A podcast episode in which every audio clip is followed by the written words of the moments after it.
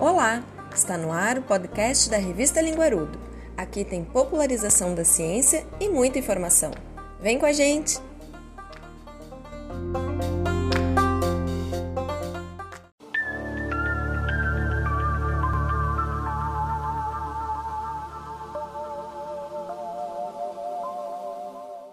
Olá pessoal, está começando mais um podcast da revista Linguarudo. Eu sou Irving Dreyer, estudante do quarto semestre de Publicidade e vim falar sobre insegurança alimentar com você. Para isso, estão aqui comigo hoje a Heloísa Silveira. Olá pessoal, sou estudante do terceiro semestre de Nutrição.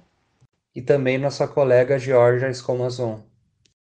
Oi gente, eu estou no último semestre do curso de Direito.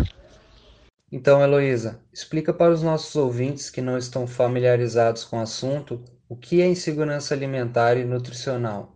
Bom, a insegurança alimentar e nutricional é basicamente a situação de muitas famílias brasileiras. Nessa realidade, a família não tem condições financeiras para manter a sua alimentação de modo satisfatório durante todo o mês. Ou seja, ela passa por aquela situação de substituir os alimentos ou ainda de pular refeições. Não se pode dizer que essas pessoas passam fome, apesar de em alguns casos isso ocorrer. Mas nessa condição é que se iniciam as doenças crônicas ligadas à má alimentação, como diabetes, hipertensão e ainda a obesidade. Exatamente. Vocês sabiam que quase metade da população brasileira apresenta salário insuficiente para manter a alimentação durante todo o mês? Quando nos deparamos com esses dados, é comum que pensemos: pô, mas quais são os aspectos sociais das famílias que passam por essa realidade? É verdade, Irving. E para detalhar os efeitos do assunto e relacionar sua ocorrência às condições socioeconômicas dessas pessoas, um grupo de pesquisadoras das Universidades Federais de Minas Gerais e Viçosa realizaram um estudo transversal conduzido com dados da pesquisa do orçamento familiar do IBGE nos anos de 2018 e 2019, levando em conta as áreas rurais e urbanas.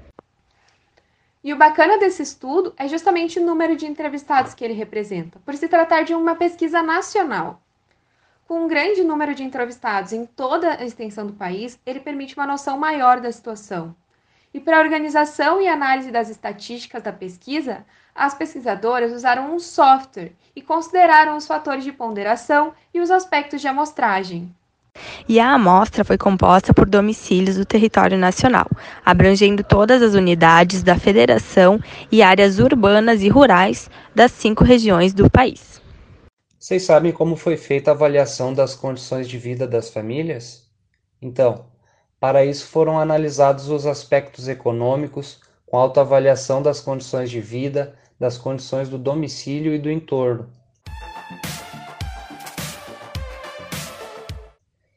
Bem, vocês conseguem imaginar os resultados dessa pesquisa? O estudo concluiu que em 2009, em uma época anterior às crises políticas e da pandemia, 39,5% dos brasileiros com residência estavam em situação de insegurança alimentar e nutricional. Ou seja, deste número foram descontados moradores de rua, populações quilombolas ou de assentamentos, o que nos permite entender que esse número é, na verdade, maior. Exatamente. E quando analisada a condição de vida dessas famílias, o estudo descobriu que elas convivem com maiores situações de atraso de pagamento de contas, bem como apresentam desvantagens em suas condições de bem-estar, ou seja, menor acesso a transporte público, lazer, educação, saneamento básico, limpeza das ruas, entre outros. Aqui é impossível não citar as autoras quando dizem: áreas em desvantagem socioeconômica podem enfrentar um duplo risco: o acesso limitado aos alimentos saudáveis e a baixa qualidade dos alimentos disponíveis. E aqui eu cito novamente as autoras. Segundo elas, a renda insuficiente para aquisição de alimentos pode refletir negativamente na qualidade da alimentação, com repercussões sobre o estado de saúde dos indivíduos. Então, nós passamos a ter agora não apenas uma ferida social, mas também um problema de saúde pública. A pesquisa está nos advertindo sobre o risco de a insegurança alimentar causar o aumento de doenças crônicas não transmissíveis e obesidade. E os dados da Pesquisa Nacional de Saúde, realizada no último ano, mostraram que essas doenças apresentaram um crescimento significativo na última década. Pois é.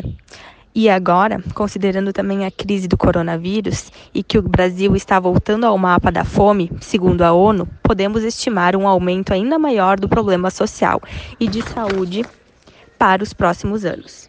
Caros ouvintes, o que vocês acham que precisa ser feito a partir dessas informações? Guris, o que vocês pensam sobre isso?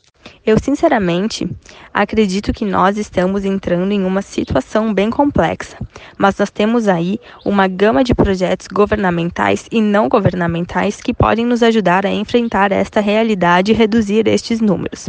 Mas cabe também um olhar pessoal para a situação e um exercício de empatia e colaboração. O que podemos fazer por um vizinho ou um amigo? Exatamente. Talvez não seja apenas o momento de doar, mas também o momento de criar uma rede colaborativa e de aprendizado, respondendo a como podemos baratear a alimentação saudável e assim permitir que as dificuldades de acesso sejam reduzidas. Eu concordo com vocês e considero que o estudo tem uma grande importância para a população, para informar aqueles que não têm conhecimento sobre as famílias que sofrem com o problema da insegurança alimentar e a partir daí criar conscientização pode partir das pessoas contribuindo com cestas básicas para doação, assim como a fiscalização de órgãos governamentais, exigindo a criação de mais programas efetivos para o combate à fome e à má alimentação. E assim encerramos mais um podcast da revista Linguarudo. Esperamos por vocês no próximo episódio, em que iremos abordar um novo tema científico.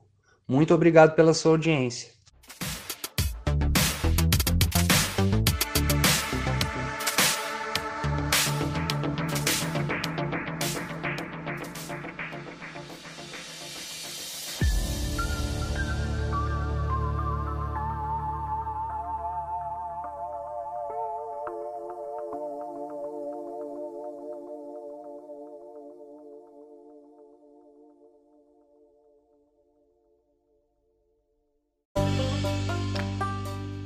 O episódio de hoje fica por aqui e a gente aproveita para te convidar a curtir nossas redes sociais, Revista Linguarudo, e acessar nosso site medium.com/linguarudo.